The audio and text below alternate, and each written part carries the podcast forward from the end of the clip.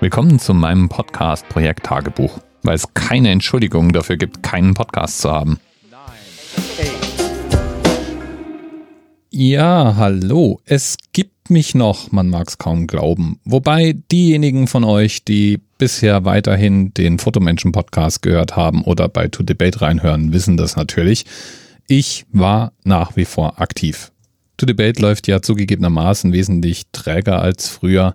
Wir sind ja zu dritt, Sebastian und seine Schwester Lydia und uns kommt regelmäßig Leben TM dazwischen, weswegen wir momentan so im Schnitt alle ein bis eineinhalb Monate eine neue Folge veröffentlichen. Weil wir aber jedes Mal drei Themen durcharbeiten, statt nur eines zu debattieren, ist es das sicherlich auch wert, aber ganz allgemein stelle ich fest, dass so ein bisschen, glaube ich, die Luft raus ist. Der Podcast hat immer weniger Abrufzahlen. Unsere Themen passen ja oft auch nur so semi zusammen. Wir haben zwar weiterhin Spaß an der Aufnahme und auch beim Hören macht Spaß, aber es ist eine Binse, dass Podcasts dann am besten funktionieren, wenn die Hörerinnen und Hörer ziemlich genau wissen, worauf sie sich einlassen, wenn sie so eine Folge anspielen. Und ich glaube, bei To Debate weiß man das nicht mehr so wirklich. Sprich, da werde ich demnächst vor der Frage stehen, ob wir weitermachen oder aufhören oder ob wir nochmal das Format anpassen. Ich mache mir dieser Tage ein bisschen Gedanken dazu, aber im Moment ist Sebastian in Urlaub, also können wir es eigentlich nicht wirklich diskutieren. Mal gucken, wo das hinführt. War ja auch mit über 100 Episoden ein schönes Podcast-Projekt. Vielleicht ist es jetzt einfach auch mal wieder einer der Podcasts, die ich dann doch irgendwann in Rente schicke. Was aber blüht und gedeiht, ist der Fotomenschen-Podcast. Ich habe heute Folge 55 veröffentlicht und die Abrufzahlen sind inzwischen stabil über den 1500. Allerdings steigen die auch immer langsamer. Solange es nicht abwärts geht, bin ich da zwar fein mit, aber ich mache mir schon so ein bisschen Gedanken, weil immer wieder mal anerzählt Hörerinnen und Hörer bei mir auftauchen, die mir im Wesentlichen sagen, ah ja, wir dachten halt, ein Fotopodcast interessiert uns eigentlich nicht. Und dann haben wir nach Monaten, als mal der Podcatcher leer war, doch mal reingehört und hey, das ist ja gar kein nerviger Technik-Talk oder hochakademischer Fotokunst-Podcast. Einer schrieb, wie konnte ich nur an dir zweifeln, Dirk? Ja, natürlich kann man sagen, Dirk, du hast ja einfach einen Bärendienst erwiesen, indem du das Ding Fotomenschen genannt hast. Aber im Grunde ist es ja so, dass wir alle fotografieren und dass wir alle von Fotos beeinflusst werden und dass wir eigentlich auch alle Fotomenschen sind. Und deswegen kam ich halt bei diesen Namen an. Mal schauen.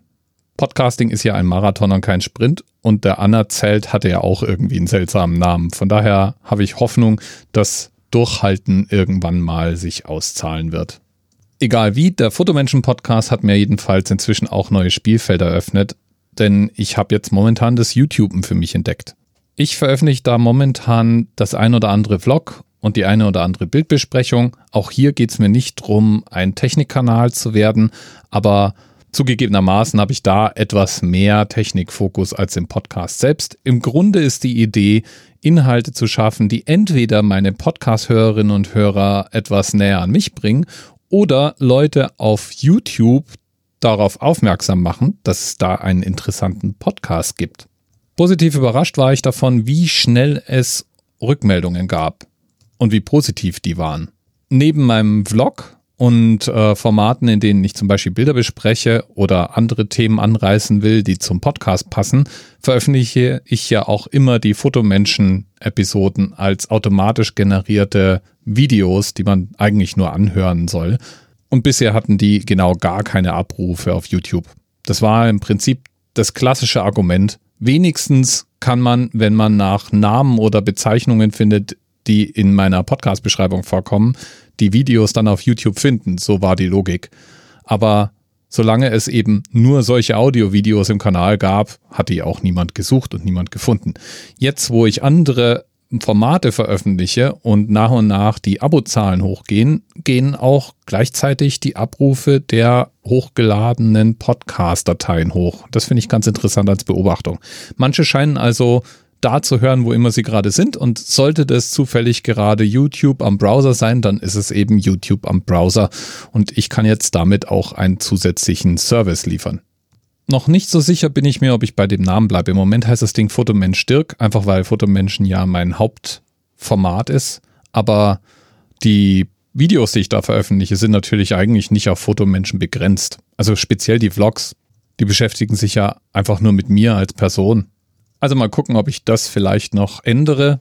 Ich muss eh bis 100 Abonnenten warten, bevor ich überhaupt auch nur einen ordentlichen Namen festlegen kann. Also eine friendly URL, eine Adresse sozusagen, youtube.com slash zum Beispiel Fotomenschen eintragen kann. Mir bleibt also noch ein bisschen Zeit darüber nachzudenken. Da fehlen noch 20 Abonnentinnen. Was hoffentlich noch runtergehen wird, ist die Zeit, die ich brauche, um Videos zu produzieren. Wenn ich so einen Podcast wie den jetzt hier gerade praktisch am Stück eingesprochen bekomme und dann auch fertig bin, brauche ich für selbst drei, vier Minuten lange Videos zum Teil ein bis zwei Stunden, um die aufzunehmen, zu schneiden und fertig zu produzieren. Dabei liegt es nicht an der Software oder so, sondern das liegt einfach daran, dass bei der Produktion von Video einfach viel mehr schiefgehen kann. So habe ich am Anfang zum Beispiel chronisch immer nicht in die Kamera, sondern auf den Bildschirm daneben geschaut. Oder ich hatte die Mikrofone falsch eingestellt und dann hatte ich halt keinen Ton oder kaputten Ton. Oder ich wusste, was ich erzählen wollte, hatte aber nicht genug Videoclips gemacht und musste nochmal separat los, um Videoclips aufzunehmen. Unterm Strich stelle ich fest, dass Podcasting, Fotografie und Videos produzieren zwar Verwandtschaften hat und in manchen Dingen sehr ähnlich funktioniert, aber dann doch grundsätzlich andere Medienformate sind.